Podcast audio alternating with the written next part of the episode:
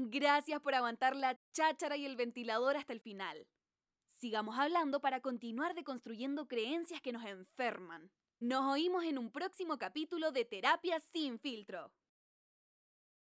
Hay aquí, pero es que yo ahí apoyo el vaso. de- Partimos. Démosle. Consuelo. ¿De verdad? Tu weá del amor propio y la resiliencia y el tratamiento de no dieta no me hace sentido. Porque igual no sufriste lo suficiente. Como que siem- siempre, trabajando como, ay, sí, querrámonos, pero soy rubia de ojos celestes. De José Lente verde, ya. Bueno, claro, están, son como claros. Patúa. Con tu cuerpo homogénico. Homogénico, hegemónico. Homogéneo. le dice un amigo. Eh, ¿no, te, ¿No te sentís media cara dura?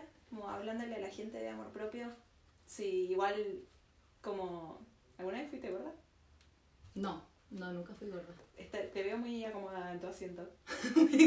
¿Qué, vos? ¿Sabes lo que es no caber en un asiento? No, no, no lo sé. No lo sabes. No lo he vivido. No lo has vivido. No lo he vivido. ¿Te faltó techo alguna vez?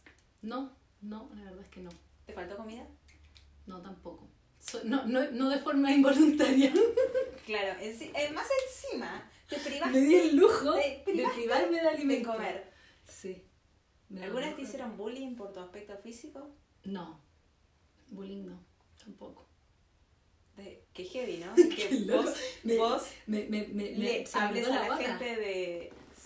Que heavy como que vos le digas a la gente como, como quererse y hacer todo este tratamiento que haces de, en Mad Nutri, de que es movimiento antidieta, para la gente que no lo conoce, eh, como tratando a la gente para que deje la dieta, deje el estereotipo de belleza y se y chau con tener el abdomen marcado y con ser linda y con tener el cuerpo homogénico. Cuando vos tenés todo eso, Soy parte del estereotipo. Vos sos parte Sí, de soy- todo soy- eso, soy- representás Soy una eso. representante. Una Exacto. representante. Sí, es loco. Es que sí, e- igual yo me lo, me lo, he, me lo he cuestionado varias veces. Eh, por lo mismo ya no subo tanta, tantas cosas así como decir como, ay, body positive con mi cuerpo y... Pero, pero igual yo lo pasé mal con respecto a eso. Ha sido un trabajo porque... Claro, porque siempre como que vos hablas desde tipo autoayuda, desde el lugar de haberla pasado mal. Y vos decís, sí, la pasé mal. ¿Qué onda? ¿Te llevabas mal? ¿Tenías una familia disfuncional? Que, que todo definamos funcional. O decís, sí, la pasé mal porque tuviste, tuve anorexia. O sea, no solo tenías comida, sino que te diste el lujo de no querer comerla. Y pensás que la pasaste mal. O sea, como, es como medio ridículo. Es que yo creo que, yo creo que no, no me quita el haberlo pasado mal el hecho de que no lo pase tan mal como otra gente. Em, yo creo que por ahí va. Igual, estás como eh, ahora también como con la huevada de, del autocuidado y qué sé yo, y vivís acá con una vista preciosa y trabajás desde tu casa, te levantás a la hora que querés. ¿Sabéis cuánto me costó llegar aquí, niña preciosa? Hoy ha sido mucho esfuerzo. Eh, pero sí, claro. Pero decirlo Claro. de corazón. No, ¿sabes si lo digo en serio. Yo, yo sé que ha sido mucho Sí. esfuerzo porque No, sí ha sido. yo no soy boluda. Cuando No. veo que te estás cambiando de una casa y después de otra casa, digo, mmm, esta no la está pasando tan bien. No. No anda carreteando de casa en no, casa. No, no es como que yo me esté ubicando y reubicando por gusto. Eh, no, pues, o sea, yo ¿Y creo que qué hay... lugar le hablas a la gente de amor propio, de autocuidado, o de quererse, de aceptarse? Yo creo más desde, más desde una vivencia mm, que no tiene que ver con los lugares comunes, quizá para... Lo que pasa es que yo creo que ahí hay que empezar a, a, a- val- val- a valorar la experiencia personal que es personal. Yo solo puedo hablar de mi experiencia y por eso hablo de mí siempre, por eso el libro que estoy escribiendo se trata de mí. Eh, yo no puedo hablar de alguien que ha sido obesa, no puedo hablar de alguien que ha pasado hambre realmente, no puedo hablar de alguien que, que tuvo que vivir en la calle, no puedo hablar de alguien eh, huérfano, no puedo hablar de Pero alguien... no, ni te vayas a los extremos. Hoy mostraste todos tus suplementos. Y que soy vegana y que te, o sea, tenés todavía el lujo de elegir a la hora que comes, elegir lo que querés comer. Si quiero comer carne, no quiero comer carne. Es como, podés darte el gusto de elegir todo eso Porque no tenés que andar con un tupper en la micro comiendo a cualquier hora cualquier cosa. O Sí. La gente que se come un completo en la calle porque lo, o sea, se tiene que meter algo de calorías para continuar con el día. Pero después ve en las redes sociales los cuerpos homogéneos. Me encanta. homogéneos. Es que sí, pues he sido privilegiada, yo creo que he sido privilegiada. Pero no te Pero sentiste eso no me hace mal. No, pues yo no me sentía privilegiada. Yo creo que ahí está el tema. eh, el, el privilegio no siempre se siente. Y, y yo ahora que me puedo sentir privilegiada y puedo verlo como un como algo bueno para mí, eh, en vez de decir que es algo malo para otros, porque el privilegio no es algo que uno pide ni que busca, es algo que la sociedad te asigna, eh, porque por no es, porque no es mi responsabilidad que dependa de mis recursos económicos o de las redes que haya tenido mi familia o del color de mi piel, del color de mis ojos, del color de mi pelo, el que la gente me trate de tal o cual manera y que yo pueda obtener ciertos beneficios. O Pero sea, los tenés. los tengo, po, pero no es mi responsabilidad. Igual la cosa es eh, de que la pasaste mal, te costó llegar acá. Sí, o sea, quizás no lo suficientemente mal, po. si es eso. Claro, el tema es eso, no fue lo suficientemente mal, No. porque tuviste la posibilidad de rearmarte, porque siempre había alguien que te acoja. Y por algo yo tengo la, la, la, la confianza en mí misma para hablar de estas cosas. O sea, yo me considero, eh, estoy escribiendo un libro, no sé, yo nunca dudé de que iba a estudiar en la universidad, ¿cachai? Claro. A pesar de muchas cosas que sí viví, yo nunca tuve dudas de que yo iba a poder estudiar en la universidad, yo nunca tuve dudas de, de que iba a poder comer al día siguiente si yo quería y si quería no comía, nunca tuve dudas de, de, de que tenía un techo sobre mi cabeza, en mi casa nunca se cortaba el agua, nunca se cortaba la luz, a lo más Tenías baño. tenía baño. El otro día en nuestro, en nuestro eh, Pre- intento, pre-programa. yo conté la anécdota de que estaba en la casa de una compañera y yo, a pesar de estar en situación de privilegio y de ser súper agradecida de mi situación de privilegio, te, te- además agradecida de nunca mirar en menos al resto por no estar en situación de privilegio. Y cuando hicimos el intento del podcast, yo conté una anécdota de que estaba en la casa de una compañera de colegio, tenía como 12 años, y eh, tenía ganas de hacer pis, y ella me señalaba una cortina. ¿Se dice cortina acá? Sí. Eso, la tela. Eh, me señalaba una cortina y yo estaba como ya retorciéndome de que me hacía pis, que me hacía pis, que me hacía pis. Y la mina me, Tranqui, tranqui. la mina me señalaba la cortina y me terminé haciendo pis encima porque nunca caché que esa cortina, adentro de esa cortina había un water y eso era el baño de una familia donde vivían como ocho personas en una casa. Y no solo, no solo no me pareció eh, aberrante que no tuviera baño, una familia entera, o sea, no tuviera baño, que para mí el baño es, una, es una habitación, o sea, Sí. ¿dónde está la puerta? Hay una puerta. Al fondo a la derecha, ¿a dónde voy? Me señalaba una cortina y yo decía, esta chica le está haciendo cortocircuito a la cabeza.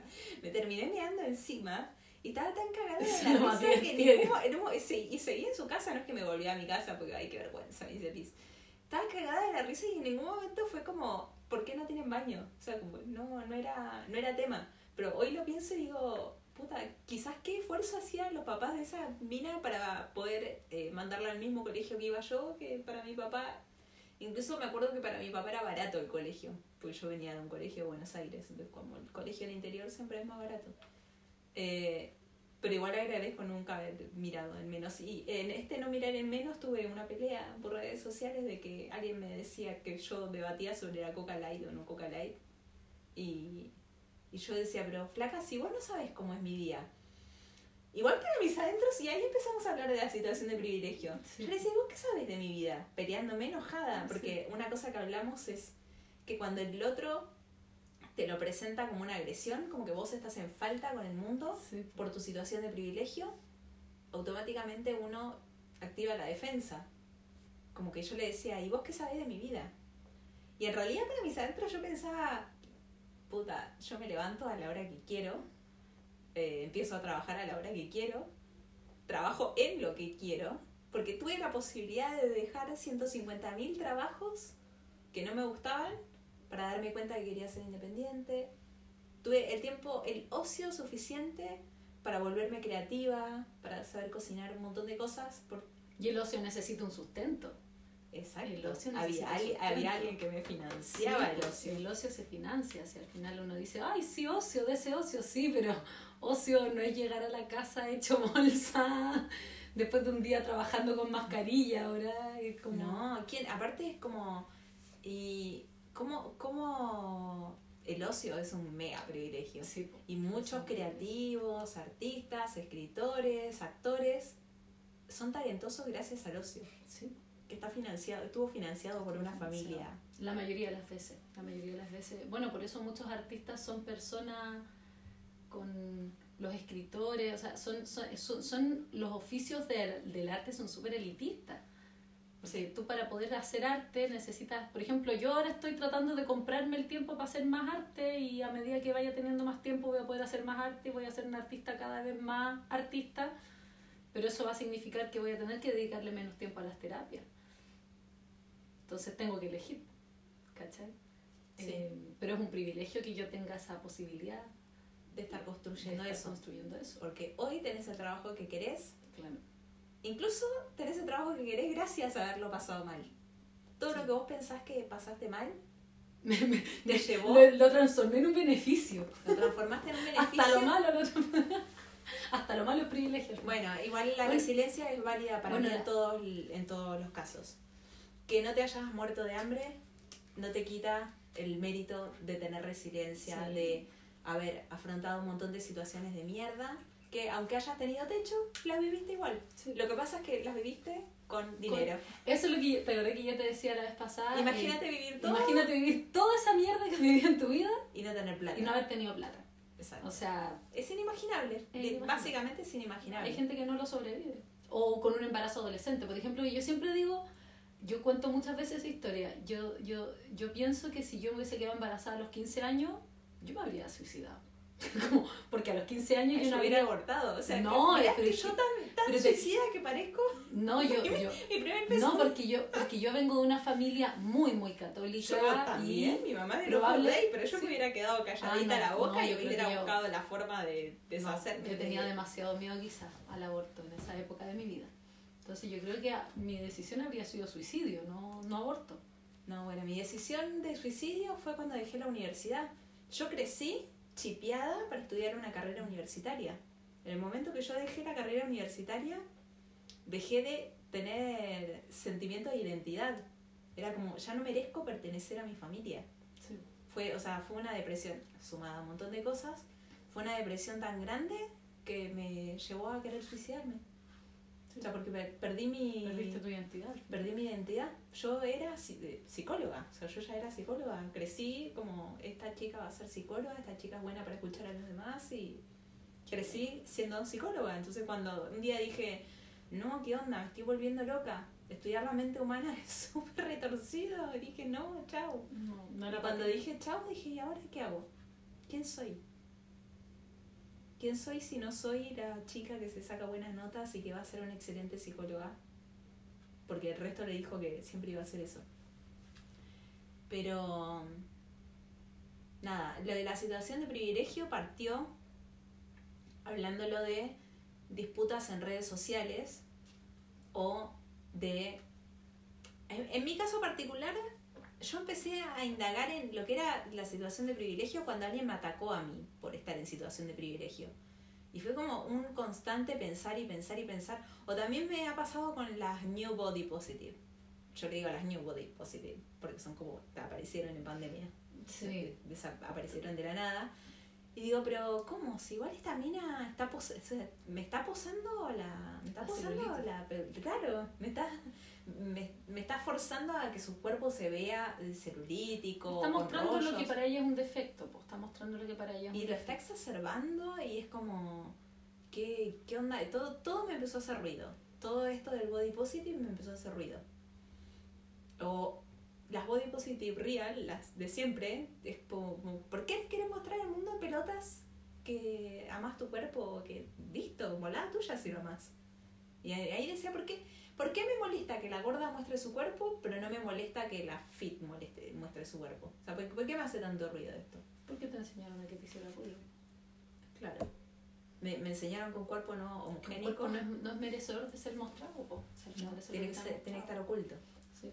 Y, Y- y un poco eso es el, el, el activismo gordo, por eso a mí me gusta tanto el activismo gordo, porque es lo que a mí me sanó mi gordofobia, básicamente, que es como, tenéis que ver cuerpos gordos para entender que existen y que están ahí y que son parte de, de Son- nuestra Son personas. vida, Claro. ¿cachai? Y, y, y, y nosotros queramos decirles que para su salud sería mejor estar más delgado, eso no quita que, que están gordos. po. Y si tú tienes un cuerpo gordo, tienes todo el derecho a ser visible como una persona con un Y cuerpo capaz- delgado. Puede ser muy gordo y puede ser muy sano. Pero sos gordo porque te gusta comer. No sé. Y ni siquiera si hay gente que está gorda, no porque le guste comer, es porque ya llevan tantos años siendo gordos que esos metabolismos ya están adaptados. Y uno, se, uno puede imaginarse muchas cosas por ver un cuerpo.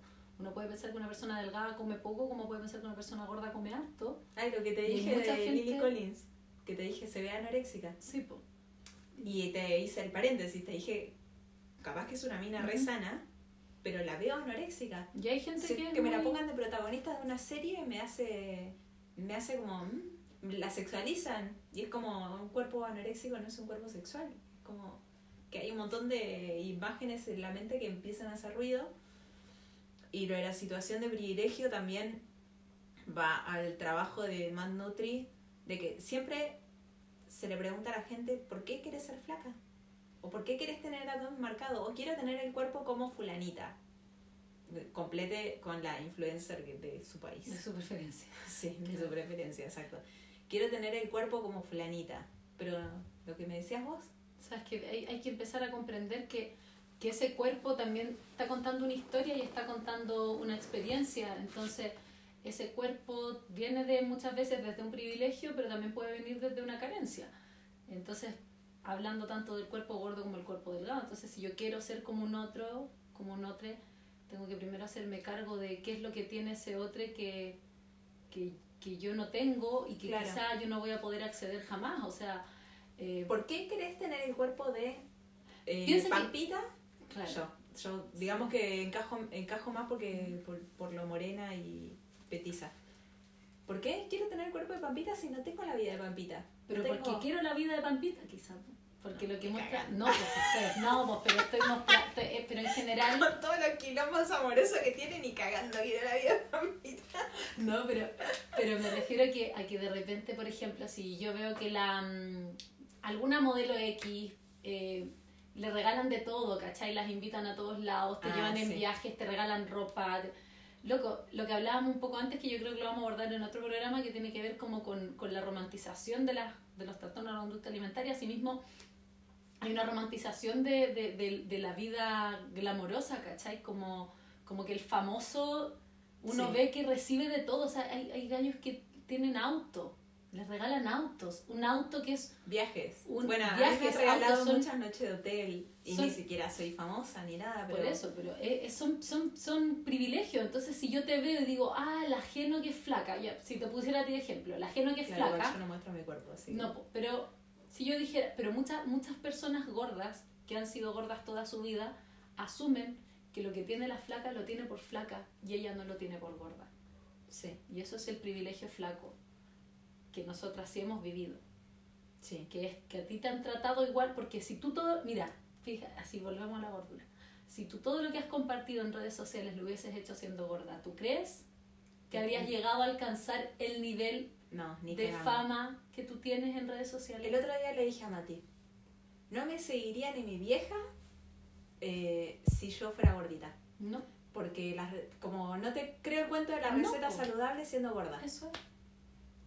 ¿Por qué? Porque necesitamos que el privilegiado nos cuente la cuestión, ¿cachai?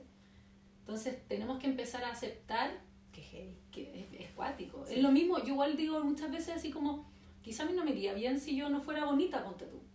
Porque a medida que yo más publico fotos mías, más seguidores voy teniendo y yo de a poquito con eso empecé como a, a mostrarme más en redes sociales, pero a mí igual me, me, me incomoda un poco, lo hago porque funciona. Pero a mí me encantaría subir los escritos que sigo, que subo con, un dibujo, pero mis dibujos tienen 15 me gusta y una foto mía tiene 150. Claro. Porque probablemente a la gente le gusta más mi cara que mi dibujo. Ahora, si quizás fuera una mejor artista, le gustarían más mis dibujos que mi cara, pero... Claro. A mí, no a la- en mi caso a la gente le gusta más mi receta con chocolate chorreante que mi cara. A mí me pasa al revés, pues yo subo recetas y tengo muy, mis recetas, mi- mis fotos de comida no tienen tantos me gusta, porque también quizá mis fotos de comida no son tan atractivas, o Sí, porque en verdad que- mi cara es más atractiva que mi comida, no sé. ¿Cachai? Sí, es que igual uno ve dónde pone el foco. Yo hago que la comida se vea atractiva, porque es como mi, mi trabajo. Sí. No, a mí, me, a mí me cuesta como, de hecho muchas veces digo como, ay, pues, no, no lo subo porque no se ve bonito para mi propio gusto, entonces no lo hago. Pero a lo que quiero, viste que nos vamos en la tangente, pero sí, pues cuando uno está eh, aspirando a un cuerpo de otro, muchas veces está aspirando al privilegio de ese otro. Y saberlo es importante. Yo ahora que tengo que abrir mi negocio, ya estaba pensando que no voy a tener tiempo de hacer ejercicio, porque voy a estar desde las 11 de la mañana hasta las 8 o 9 de la noche atendiendo el negocio. Entonces, o voy a tener que renunciar al privilegio de levantarme tarde, o voy a tener que renunciar al privilegio de hacer ejercicio y mantenerme deportiva. Sí. Y eso que vivo, tengo la posibilidad de elegir uno u otro. O sea, ya he vivido todos estos meses así. Sí. básicamente. No, no es como que no has sobrevivido a la pandemia. Nosotras hemos sobrevivido súper bien a la pandemia, como mucha gente ha perdido sus trabajos, a mí me aumentó la pega. A mí me aumentó el trabajo. O sea, yo contraté un asistente. Sí, yo contraté, yo contraté una persona que me ayuda también. Yo contraté un asistente, o sea, eso es, eh, es que a mí, a mí me benefició, eso es un privilegio que la pandemia a mí me haya beneficiado. Pero, Pero claro, qué heavy la mina que el otro día hablaba con una flaca que mm, tiene, está a cargo de la empresa familiar porque falleció su papá. Entonces tiene trabajo de oficina, que no paró por la pandemia. Ella va a la oficina y tiene dos hijos y tiene una pareja, que la pareja también es un trabajo, los hijos también son un trabajo. Y la mina así como que quiero tener el abdomen más marcado. Pero ¿por qué quieres tener? Quiero, quiero verme como la fit que te dije antes. Quiero verme como la fit. Pero, pero ¿para qué? ¿Tu pareja en algún momento no quiso tocarte porque no tenías el abdomen marcado o porque tenías un muffin en, en el abdomen? No, no, sí, la vida sexual súper bien con la pareja. Y eh, no sé, tu trabajo implica que muestres mucho tu cuerpo y eso te, te hace sentir forzada. No, si trabajo yo sola en oficina, no. Entonces, ¿por qué querés tener el abdomen de fulanita si no vivís la vida de fulanita? Fulanita no tiene una pareja con la que interactuar en la noche para bien y para mal. Fulanita, bueno, sí tiene hijos fulanita, eh, fulanita no tiene que levantarse para ir a la oficina, no está todo el día metida en una oficina sentada en un escritorio. Entonces, ¿por qué pensás en el abdomen de esa otra si es que que esa otra puede dedicar gran parte de su día a trabajar ese abdomen. Es que es, es de- si yo veo una si yo veo una persona que sube sus entrenamientos todos los días, porque claro, hay gente que piensa que cuando, no sé, hay gente que piensa que puede pensar que yo hago yoga todos los días porque subo tres veces a la semana que hago yoga. Sí. No siempre hago yoga tres veces a la semana, no siempre hago yoga una vez en la semana. Me encantaría hacer yoga cinco días a la semana, pero no siempre lo logro. Pero si una persona lo publica realmente que lo hace todos los días eh, y además tiene un cuerpo que muestra eso, es porque eh, tiene un privilegio importante, porque poder hacer ejercicio en un horario en que la gente está trabajando, ponte tú, eh, porque también muchas de esas personas, quizá hay, hay algunos, sí yo sé de gente llegar, que... o al llegar del trabajo, implica que alguien te preparó la, te prepara la comida o le prepara O la comida a tu familia. Sí, o, o, o, o, por ejemplo gente que se levanta así, ¿no? Yo me levanto a las 5 de la mañana para entrenar. Eh, Suerte. ne- necesitas cierto nivel de energía, necesitas eh, cierta compañía, cierto... No es que vibró mi, mi teléfono. Ay, no, no Hay vamos a- demasiados teléfonos en esa mesa. Sí, hay demasiados teléfonos. Eh, hay comentarios, pero no los de- No, lo no, íbamos no, a desactivar, no los vamos a leer, no, me disculpo, así que conversen entre ustedes. De- Después dejen los comentarios Déjenlo en en el los comentarios en el Instagram TV. Bueno, Eh, nada. Eh, en fin, eh, el tema... ¿Viste que los comentarios distraen? Te dije. Sí, perdón. Es que los días de Se me fue la volada Sí. del yoga y del todos los días. Ah, ya, pero que- claro, una persona que está todo el tiempo en, en, en torno a su cuerpo, o tiene una obsesión, o tiene mucho tiempo disponible. O trabaja con su cuerpo como una persona que una modelo. Mm. eh, hay, hay personas que trabajan con su cuerpo, o sea, su- o sea, todos trabajamos con nuestro cuerpo, pero trabajan mostrando su cuerpo, o sea, entonces parte de, de lo que les da recursos económicos depende de que ellos eh, Dediquen tiempo dediquen al tiempo a su del cuerpo. cuerpo. Sí. ¿Cachai? Entonces es muy distinto. O sea, a mí me pasó cuando yo salí de la U, yo pensé que yo era ese tipo de persona que tenía que trabajar con el cuerpo, porque como yo era nutricionista, Sí. Todos aún pensamos. claro. Entonces, yo me he burlado, voy a confesártelo, me he burlado mucho de una nutricionista porque decía como que onda esta nutricionista si es gorda. O sea, que como es- me burlaba todo el tiempo. Me burlaba porque ella me cae mal, no porque Obvio. sea gorda. no, pero, Pero- no hace. ¿Qué? No se hace. No, no se hace y no lo hago nunca, pero ella en particular. No, no se hace, no que tú te burles, no se hace como decir que qué onda alguien es mal, una nutricionista mala Claro, ¿cómo una nutricionista. va a ser gorda? Oye, si la nutricionista trabaja con su cerebro, su, y su cuerpo. Es como decir, si sos abogado, ¿cómo vas, a, ¿cómo vas a tener un problema legal? Claro, es como. O sos médico, ¿cómo vas a tener cáncer? ¿Cómo se te ocurre tener cáncer médico? No, pues. ¿Te imaginas? No, por la habláis de un lugar. Pero si a los médicos no les da cáncer, Médico descarado, ¿cómo se te ocurre tener cáncer? ¿cómo se te ocurre? No sos suficiente No. un buen médico No, si tenés cáncer. Claramente no, pues no te cuidaste lo suficiente. Pero yo, yo creo que pasa, pues pasa. A mí me pasó y yo salí de la U y yo dije, oh chuta, ahora sí que tengo que ser. Bueno, en el- desde el último año de universidad yo me puse a entrenar mucho y toda la cuestión. eh, Porque Por- tenías que dar porque el dije, ejemplo. ahora que voy a salir de la universidad, yo quiero que tener trabajo, no me van a contratar como nutricionista si soy gorda. No me van a contratar como nutricionista si me hago tatuajes donde yo me los quiero hacer, no me van a contratar como nutricionista y todo esto, todos estos miedos, hasta que después no necesita que nadie me contratara. Y nos pasa a todos. Me autocontraté. me autocontrate. Porque yo no soy discriminadora, entonces a mí no me importa.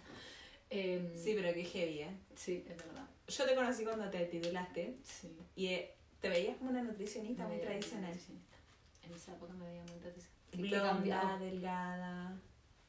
O sea, blonda, pero blonda. Sí. Una, una, blonda más No, ABC tenía- de uno. Tenía un, tenía un rubio, unas mechas californianas, pelo largo. Claro. Lo que estaba mirando una foto dije, niña, ¿quién era ella? ¿Quién es ella? no me cae tan bien Sí. esa otra. No, a mí me caía bien, ¿eh? No, sí, me caía sí, bien porque veía una persona. ¿Sabes qué veía una persona. ¿Cómo se dice? Cuando una persona está dividida en dos. Em, ay. em, Veía una, veía una persona que actuaba de una forma, pero que se notaba que era de otra. sí, po, sí, sí, estaba. Y evidentemente yo estaba viendo de esta. Esto, esto, esto se parece. Yo veía Bueno, esta yo cuando me, cuando me teñí el pelo por primera vez, que fue este año, como que me miré y dije, ahora soy yo. Como que esta soy yo, como, como me tengo que ver rara, ¿cachai? Como que entendí que mi imagen tenía que coincidir con eso. Ya estamos hablando de una cuestión de que...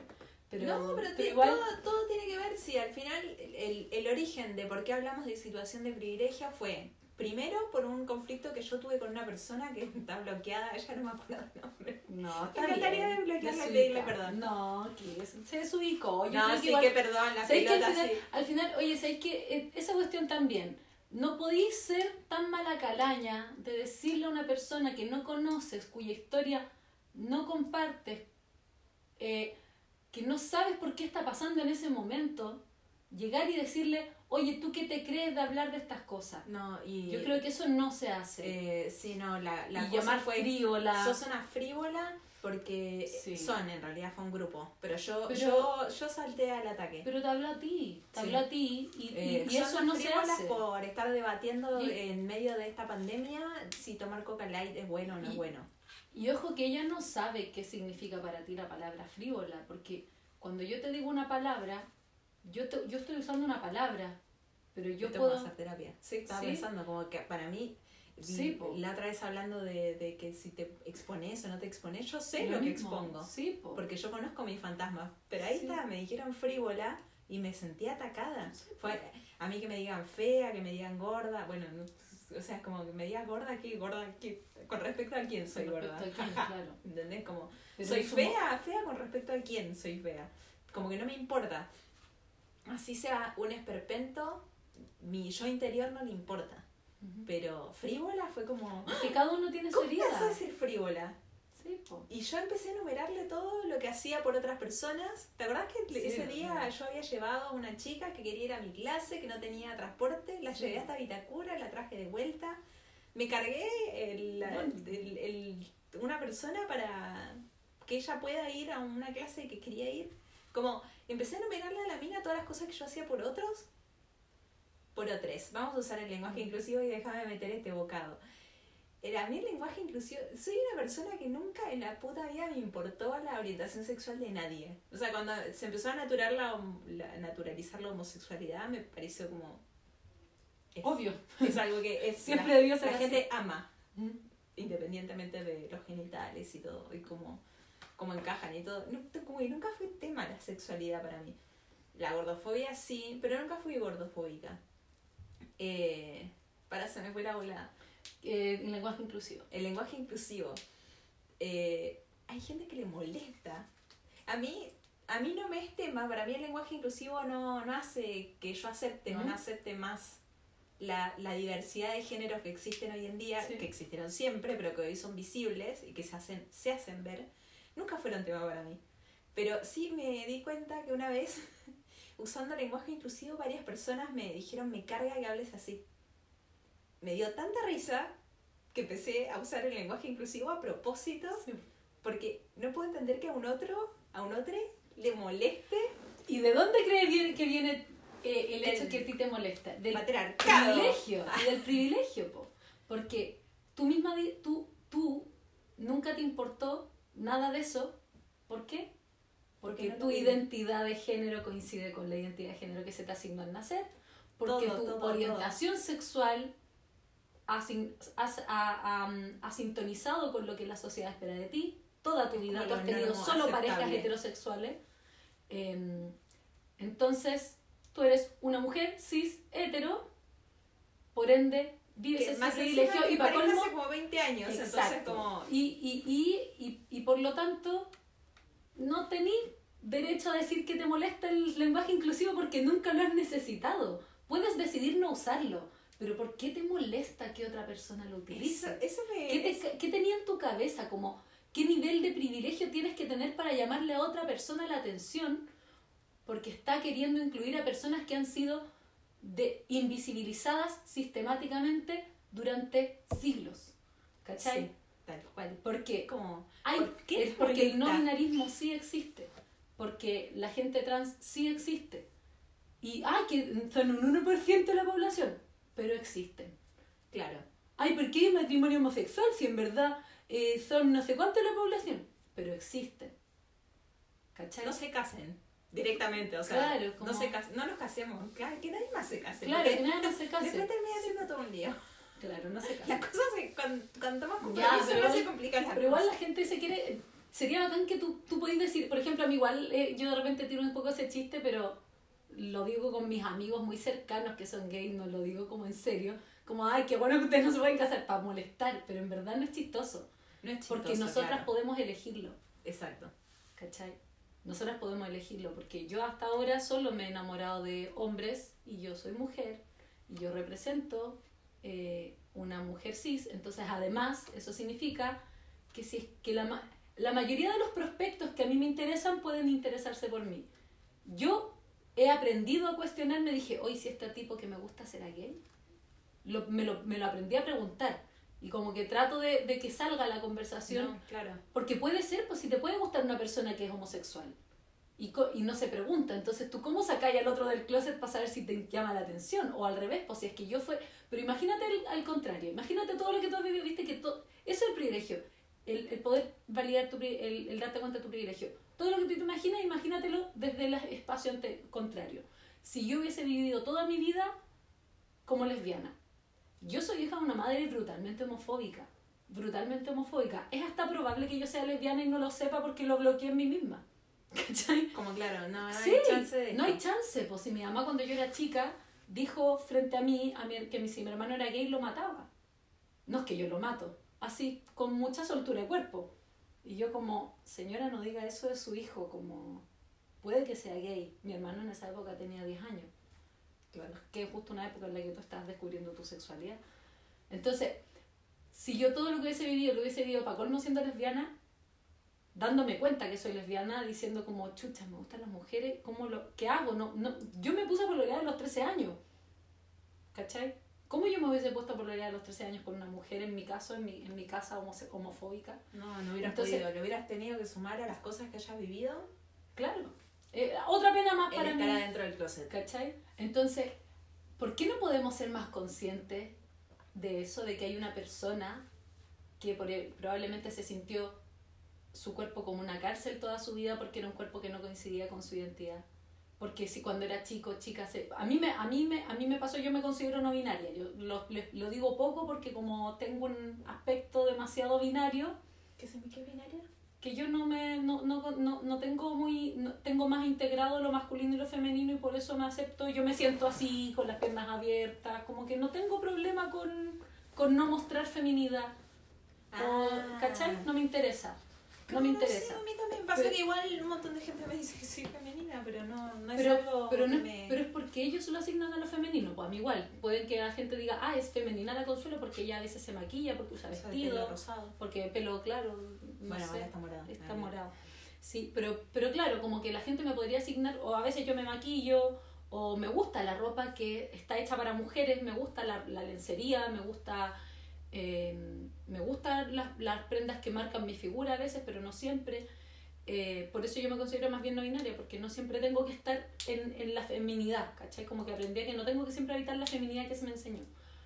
Pero para mí es muy fácil decir que no soy binaria, porque eh, igual tengo un cuerpo súper binario y tengo un, una... Y la gente asume que yo soy mujer. Si tú me ves, asumes que yo soy Claro. mujer. Entonces, y a mí además me gustan los hombres que se asume que son hombres. Entonces, para mí es re fácil asumir que una persona que a mí me llama la atención va a gustar de mí. Para una persona homosexual, que cualquier persona que tenga un amigo o una amiga homosexual, es un Bueno, tema. Sí. Así que es mucho más fácil. Pero, pero igual es, pero, pero igual, pero, pero está, es, es una aplicación y es como una de las formas, pero eh, igual es cuático, imagínate, en, en el colegio, 15 No, años, y tú sí. decís como, Le "Chuta, haces me gusta mi amiga, me gusta mi imagínate. amiga, mi amiga, mi amiga, y tú decís, pero hay o no hay onda, y será, y será o no será. Imagínate vivir, porque eso uno ya lo vive como heterosexual, imagínate vivirlo como, bis- como homosexual o como bisexual, Sí. ¿cachai?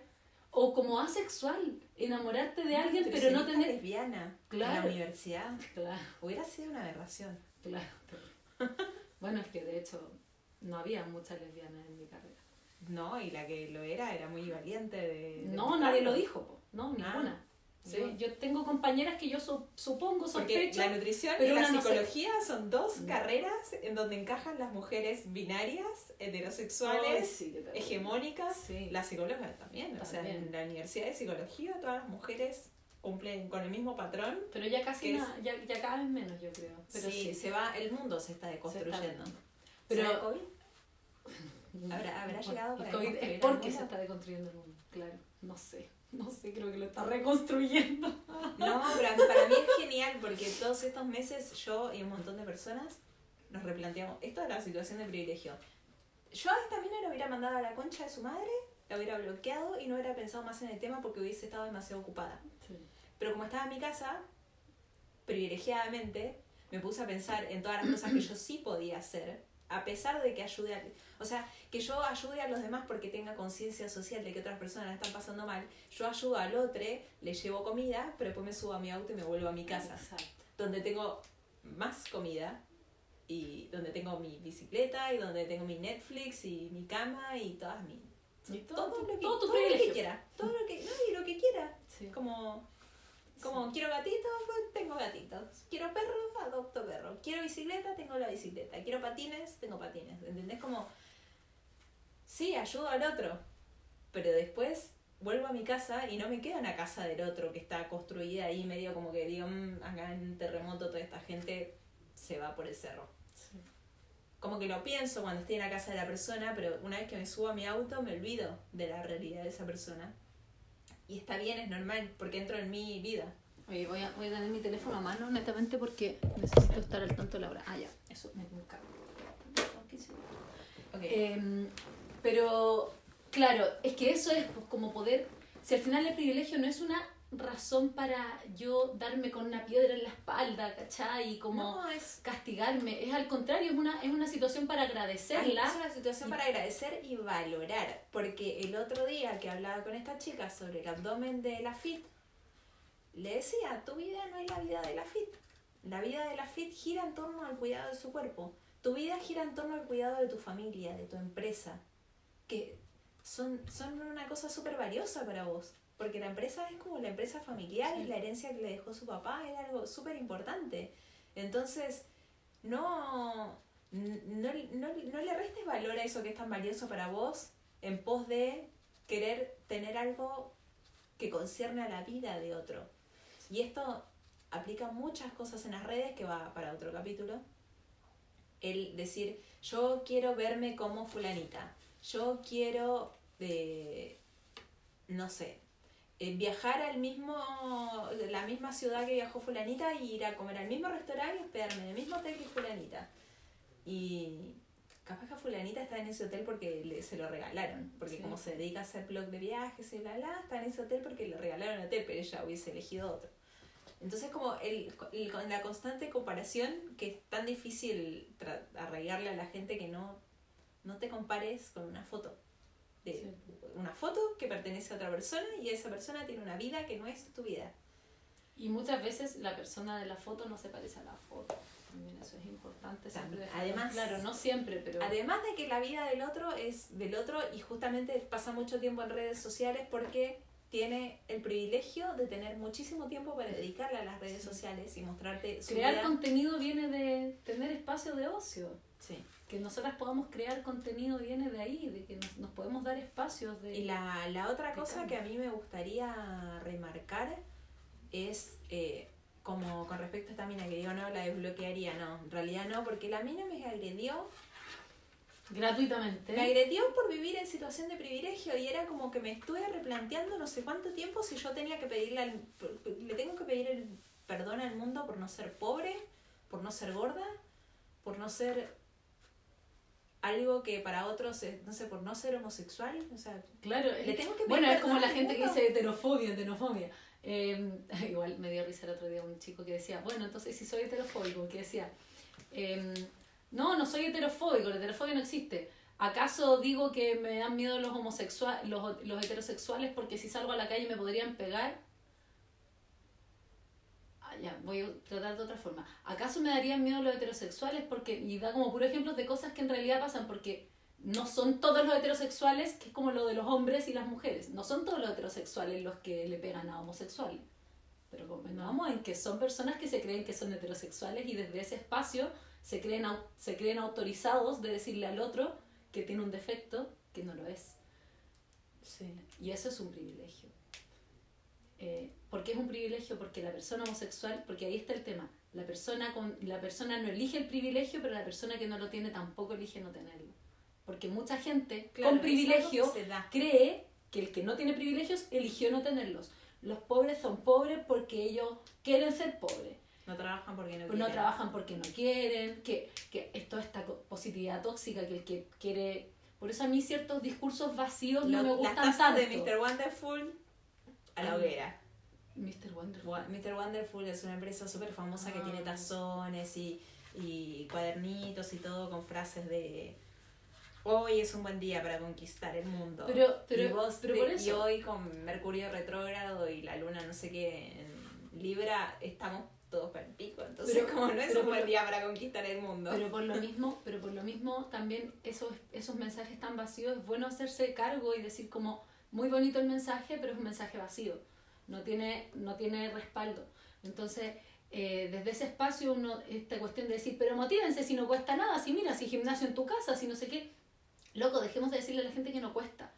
Porque yo no sé cuánto te cuesta a ti, porque yo desde mi privilegio, porque yo también soy un privilegiada versus tú, en varias cosas. Yo vivo sola, no tengo nada de ruido, mi única responsabilidad soy yo misma. Ese es mi privilegio y cuando decís tuyo. no me aguanto, no me aguanto, No ni me a mí aguanto misma. ni yo. ¿Cachai? Vos no te aguantás ni vos, pero estás sola. Estoy sola. Yo cuando no me aguanto a mí misma, tengo que aguantarme a mí misma, tengo que A tu aguantar hija, a, a una tu hija, marido. a un marido. Bueno, Sí. las mascotas no cuentan. Pero, Pero pero igual sí, igual sí, pues si de repente el perro está ladrando y tú no querés que ladre en ese pequeño momento, a veces puede que te moleste. Yo estoy sola. Entonces, la soledad puede ser un privilegio, pero yo de repente puedo yo sentirme que tú tenías el privilegio de estar siempre acompañada. Entonces, eso es importante. Yo, tuve no esa- puedo entrar esa a esta discusión con comparación. alguien de la, de la cuarentena en familia versus la cuarentena sola. Que ella era como, no, pero estoy sola y estoy sola y me siento sola y me siento sola y estoy sola. Y yo le decía, pero no sé, mirale el lado positivo. Yo cuando estoy del orto, es como, no, no puedo ir Es a que ninguna eso- parte. Es que eso de mirar el lado positivo es algo que, por eso a mí no me gusta usarlo, porque creo que es súper nocivo, porque es como, Claro, no le estoy, si le pudiera mirar el lado positivo, no me estaría quejando. no estaría quejándome. Quizá Claro. quiero quejarme y decir como, lo estoy pasando pésimo sola. ¿Cachai? No sé, pues cuando una eh, termina una relación recién y todo así como, ya, no es para tanto, es como, loco, tengo dolor en mi corazón, tengo un dolor, me duele. No, pero ¿cachai? es como, no tengas dolor si te Claro, pero es que no puedo no misma, sentirlo. Pero no puedo no sentir Sí, el eso, dolor. eso te decía antes, que heavy, tipo, yo Sí, cuando po. veo a alguien que está sufriendo por amor, digo, loco, Sí. sos bacán, te tenés a De vos mismo y sos una Sí. persona bacán. Pero Entonces, una necesita ¿qué sufrir un ratito. estás sufriendo por una persona que no quiso estar con alguien tan Sí, bacán po. como vos. Ese es mi pensamiento cuando alguien que yo Obvio. quiero está sufriendo por Y eso amor. uno lo dice desde el amor al otro, pero también lo dice desde el privilegio que no estás viviendo ese dolor en ese No, momento. no, no, sí. Si al sí, final es, es, eso. como que lo digo y recuerdo mi dolor de, de, de mal de amor que lo pasé una sola vez. Y cuando lo pasé fue como, ¡Ah! Concha de la luna, ¿cómo duele? Que duele esto, güey. ¿Cómo duele esta Bueno, a mí, mierda? a mí me pasó, eh, va a sonar terrible, pero eh, yo nunca había sufrido por amor hasta este año, 29 años, y recién como que, es como, Yo, oh, esta, 30 y duele, duele, duele, me dolía así como, Sí. yo decía, ¿qué onda? Hay tema para un capítulo, el mal, Sí. el mal de amor. Mal de amor. Es una de las principales causas de consulta con los Sí. psicólogos. Oye, Y sí. boluda, yo habiendo tenido pareja casi toda mi vida, una pareja como que con todas las de ganar, como el tipo bueno me enganché con un tipo de mierda y sufrí como la Oh. mierda y era como, era como que decía, Dios mío, a veces sentí que no podía respirar, era como, ¿cómo duele esto? Y mis, mis, las poquitas personas que sabían era como, pero ajeno, tipo, no, no solo además tenés a otra persona que todavía está ahí, sino que además es como ajeno, sos vos. No, Sí. puedes, no puedes estar arrastrándote de esta forma. Que- Sí, puedo, puedo, estoy arrastrada, estoy tirada en el suelo, dolorida. Y quiero morir. Sí, quiero morir. Sí, Ahora. sí, quiero morir ahora y ay, es, es, un dolor, Sí. es un dolor terrible. Pero, pero a, a eso, a, a eso quiero llegar, como que los privilegios em, no nos damos cuenta que los tenemos. Entonces es bueno no hacernos cargo de que podemos no estarnos viéndonos en una situación de privilegio antes de darle a otro un consejo. claro, antes de darle- de consejo. Llamar, llamar la atención, porque tanto dar un consejo como llamar la atención yo encuentro que son situaciones de mismo decibel de violencia, porque llegar y decir, yo tengo un saber, Es como cuando alguien está anoréxica. claro, como, pero si es comer, ¿Qué hago con esta paciente? No, mandala que coma cinco veces por día. Si a medida que coma se le va a ir pasando. No, pues si no hay, no hay vivido una anorexia, no hay vivido lo que es la realimentación, Claro. no cachai lo que es subir de peso en esas condiciones. No cachas que la persona no come porque no quiere comer. Sí. Está rechazando el alimento. Entonces hay que tener mucho cuidado. La persona que sufre por amor está como, no le puedes decir, no, bueno, pero no sufras. Igual que- la persona, otra, el otro no te valoró. Es como, como cuando yo estaba anoréxica, me acuerdo que mi abuelo se daba cuenta y me decía, ay, pero nena, hay tantas, tantos niños muriendo de hambre en el mundo y vos no querés comer. Como, ay, hágame sentir peor, por favor, caballero. Eh, no, yo le decía que yo me coma tu plato de sopa no va a hacer que todos los niños que están muriendo de hambre en el mundo dejen No de morir. No, y, y por otro lado, eh, y por otro lado, estoy mirando porque... Sí, vos, vos redondeás cuando haya que cerrar. Ahora ya que por eso estoy cerrando. Bien, bien. Lo siento. Eh, pero lo que yo sí creo, como con, con respecto a este mismo tema, es, es que justamente lo- la semillita que, que, que, que, a mí me gustaría implantar en este tema es como seamos más conscientes antes de llegar y decirle a otra persona eh, cómo hacer las cosas, qué hacer, cuándo hacerlo, porque podemos estar hablando desde el privilegio. Y sobre todo si somos comunicadores, por ejemplo, hay muchos comunicadores eh, en redes sociales que llegan a mucha gente y que comunican desde, desde sus espacios de privilegio, Claro, que son tú variados. Puedes, Tú vamos puedes, todos podemos, ¿cachai? Como, eh, y es, Seamos saludables, hagamos ejercicio. claro, Porque es cuestión de voluntad, de es levantándose a las 5 de la mañana. ¿cachai? Y uno así como cagado de cansancio tratando de seguirle el ritmo al influencer Claro. X. Y porque yo veo que ese influencer tiene lo que yo deseo, ¿cachai? Y lo que yo deseo eh, eh, muchas veces son cosas que me enseñaron a desear, porque lo que tú decías, ¿y por qué quieres tu abdomen plano? No sé por qué, pero lo quiero y lo deseo tanto y estoy dispuesta a cagarme de hambre por ese abdomen plano, ¿cachai? Ay, eso. ¿Cómo estás dispuesta a cagarte de hambre por ese abdomen plano? A mí, me, a mí cuando llegan los pacientes, ya antes cuando yo todavía daba plan y cosas, me decían, yo estoy dispuesta a hacer todo lo que tú me digas. Y yo decía como, esto va a estar difícil. Sí, es como, y yo en esa época todavía daba plan alimentario, entonces a mí darle plan alimentario a una persona que estaba dispuesta a hacer todo lo que yo le decía, es caleta de presión, es como... Va a una- la mochila más se grande. regocija con eso. Ay, no, yo lo odio. Yo odio a la, La gente. Yo siempre más- les decía a los pacientes cuando les explicaba los planes alimentarios, les decía, eh, probablemente también te lo dije, Pero esto es a mí no me ejemplo. gusta la obediencia, a mí no me gusta la obediencia, yo les decía, a mí no me gusta la obediencia, a mí me gusta la gente que hace las cosas como las quiere hacer. Claro. Eh, entonces, eh, A mí lo que me enseñaste son más o menos las porciones de lo que necesito comer al día para Sí. estar sana. sí, pues, pero eso por es eso. lo que aprendí. Sí, pero no, pero por eso yo no trabajo ya el plan por lo mismo, porque eh, cuesta, para ciertas, ese es el tema, que para ciertas personas el plan funciona y para otras no. Entonces, y a mí siempre me incomodaba entregarlo, porque yo me pongo ansiosa con esa situación, porque veo la, la cara de la otra persona que está viendo que le están diciendo qué hacer, cómo hacerlo. Quizás yo dejé la carrera de psicología por lo mismo, porque me daba cuenta de ese tipo, como, ¿desde qué lugar voy a aconsejar a una persona a mejorar su vida si la mía está desde que na- nací? para Yo, yo, yo por eso decía que no iba a estudiar psicología cuando era chica, decía, porque a mí mis amigos también me decían, debería estudiar psicología, y yo así como, mm, loco, con todos los problemas que tengo en mi vida, su, cacha, yo 12 años, con los problemas que tengo en mi vida, Yo a los 12 años pensaba lo mismo, ¿eh? con los problemas que tengo en mi vida, imagínate, no, yo no puedo cargarme no, de otros A problemas. mí me convencieron de que yo era para, yo servía para eso, porque siempre fui buena para escuchar y, a- y, a- y ser analítica, Sí. pero siempre tuve la cagada en mi Sí. vida. Entonces yo decía como, ¿Quién soy? a medida que crecía tenía más la cagada en mi vida y era como, no, No, ¿cómo- yo, a mí me pasó al revés, pues yo me encontré con la psicología después, pues como que ahí empecé a cachar y dije, oye, pero parece que igual me gusta ver que la gente cambie su mente más que su cuerpo. Y me di cuenta al final lo que estás haciendo, al igual que la nutricionista, que estás educando al otro desde lo correcto de, desde el punto de vista de salud, educas al otro, el psicólogo, nada, le haces ver al otro sus fantasmas y lo contenés como No, cuando no puedes lidiar con ellos. Pero bueno, la semillita que hay que plantar en el otro es que todo lo que le digas al otro, crítica, bueno, los que critican no nos van a Sí, escuchar. pero igual. Pero crítica, Crítica, comentario, consejo, consejo. eh, motivación. es en buena, es en buena, pero... Ay, el, el en buenas es el preámbulo A lo peor pasivo que agresivo, sí. Lo peor que El decir. te lo digo en buena onda, vie- ay, yo digo esa frase y digo, viene, No, viene algo que bien. me va a hacer enojar.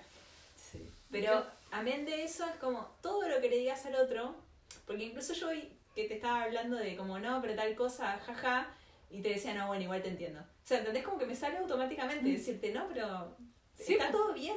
Pero- y automáticamente Pero está bien, yo... yo pienso en mí hace unos meses atrás Sí. y digo, no, bueno, sí, Pero yo entiendo. desde ti lo tomo, lo tomo de otra forma, porque yo digo, la Geno es mi amiga, yo la quiero, ella me quiere y ella quiere que yo esté bien. Entonces, como ella quiere que yo esté bien, ella me va a decir eso así. Sí, Entonces, es el distinto, mundo te pero cuando es un desconocido, Sí. o cuando es alguien que, que no sabís en verdad que tanto... Entonces, uno siempre le está hablando al otro de una posición de privilegio y es bueno hablar desde esa... Yo muchas veces le digo a la gente, Mira, estoy hablando de desde mi posición esto. Sí, es bueno decirlo, porque uno antepone. No tengo que decir, te hablo desde mi situación de privilegio. Te voy a decir, desde mi posición, esto se ve así. ¿Cachai? Y cuando yo ya digo eso, cambio todo el prisma de cómo tú lo vas a recibir. Sí, porque tú estás montón- diciendo, a mí hay un montón de "Ah, críticas que las recibo sí". súper bien porque me las contextualizan cómo la persona Sí, me po. está viendo sí, po, y ahí cuando la persona me contextualiza como ella me percibe a mí, sí. cuando viene la crítica, la tomo súper bien.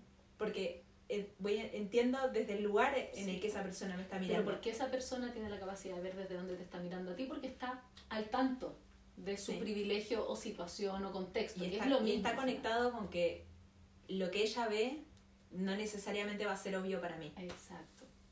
Así que Exacto. nada, llamado a la gente, no dar consejos.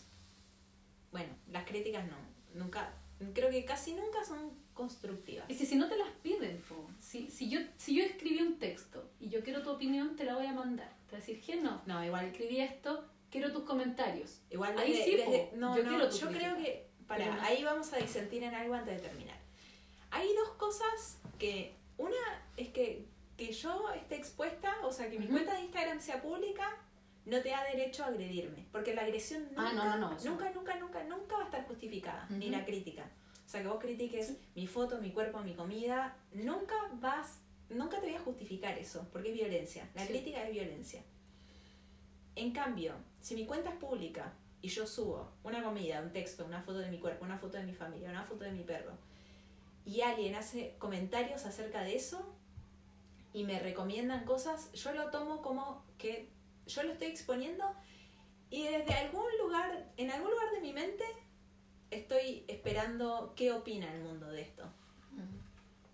Sí, yo, es que yo creo que eh, esa es la diferencia, quizá no, yo me refiero más bien a cuando la crítica es pedida. Yo puedo pedir una crítica, un comentario. Por ejemplo, yo te decía de un escrito, yo te puedo decir, ¿qué piensas de mi escrito? Si yo termino mi, mi texto y digo, ¿qué piensan? Yo estoy esperando un comentario. Sí. Y, y, me, y me expongo a que ese comentario me guste o no me guste. Pero si yo no he pedido un comentario, sería bueno que... Esa foto que... Pero- por favor, la estoy esperando. Pero sería bueno que te lo metas así, te lo entubes Pero por ese lugar donde no llega el sol. No estamos No, que me ah. gusta dejarlo como entredicho. Ah, ok. Sí, A mí me encanta decir, métete, Sí, métete la opinión en el orto. Claro. A mí Sí. la palabra orto me A mí, encanta. a mí, yo una vez a, a mi... El otro día estábamos hablando de mí- palabras que me sí, gustan. Orto. el chacharachero. Cháchara, dicha, cha- cháchara. La cháchara. Eh, eh, a mi ex suegro y una vez le dije, en, en el baño hay un papel que está enrolladito blanco. Si quiere se lleva un lápiz, lo anota y yo después me limpio con eso la raja y lo boto al water. Así. Ahí es genial. Es genial cuando, cuando una es como muy así y saltar con una respuesta de ese tipo. Es que hay gente que es muy patúa. Pero sí, vamos a cerrar con esto. Que, Y eso, bueno, eh, que fin, piensen, piensen que siempre que le van a hacer un comentario un consejo al otro. Ah, eh, sí, que tiene ciertas comentarios. es que también- es una paradoja. Sí. Una alimentación saludable sí, sí, Sí. puede hacer sentir mejor. Ah, si es que para, lo veré. para cuando teníamos el colectivo de educación popular, por eso. Tiene No, sí, igual me estoy riendo por Sí, lo que te dije, lo, lo de la keto que yo dije, ay, Sí. pero cómo van a pensar que comiendo puro animal y vos dijiste, bueno, pero hay gente que se siente bien. Sí, sí. Es cierto. Entonces, eh, bueno, íbamos cerrando. Eh, muchas gracias por acompañarnos. ¿Tenés Quienes estuvieron. audio a mano Eh, el audio, sí, sí. Aquí está. del, del cierre? Al del cierre, es que no sé en qué minuto está. Mm, No puedo. Lo voy a arruinar. bueno, esta vez nos vamos a quedar sin cierre. Eh, Pero justo cumpliendo la hora, sí. nos despedimos. Nos despedimos. Muchísimas gracias por estar. Por Y, y sí escriban en los comentarios temas que Sí, quieran que hablemos. Eso. Que igual Eh, tenemos listado de, pro- de, de- de problemas, de sí, temas. De, de problemas. De temas para hablar. No sé si hay comentarios. Ah, era más gente que se unía. Bueno, Par de gracias, bacanas Consu. nos dijeron, nos queda un minuto, solo quiero ver si hay algún comentario. Eh, ay, qué hermoso. Alguien que decía que no encontró la privilegio flaco, no dijiste, no pudiste decir mejor. No es mi, no es mi palabra, Cata, así que pero igual. Eh, demasiado real. Ya, igual después yo les dije que no comentaran porque no lo iba a escuchar, así que. Ya, pero muchas gracias por estar.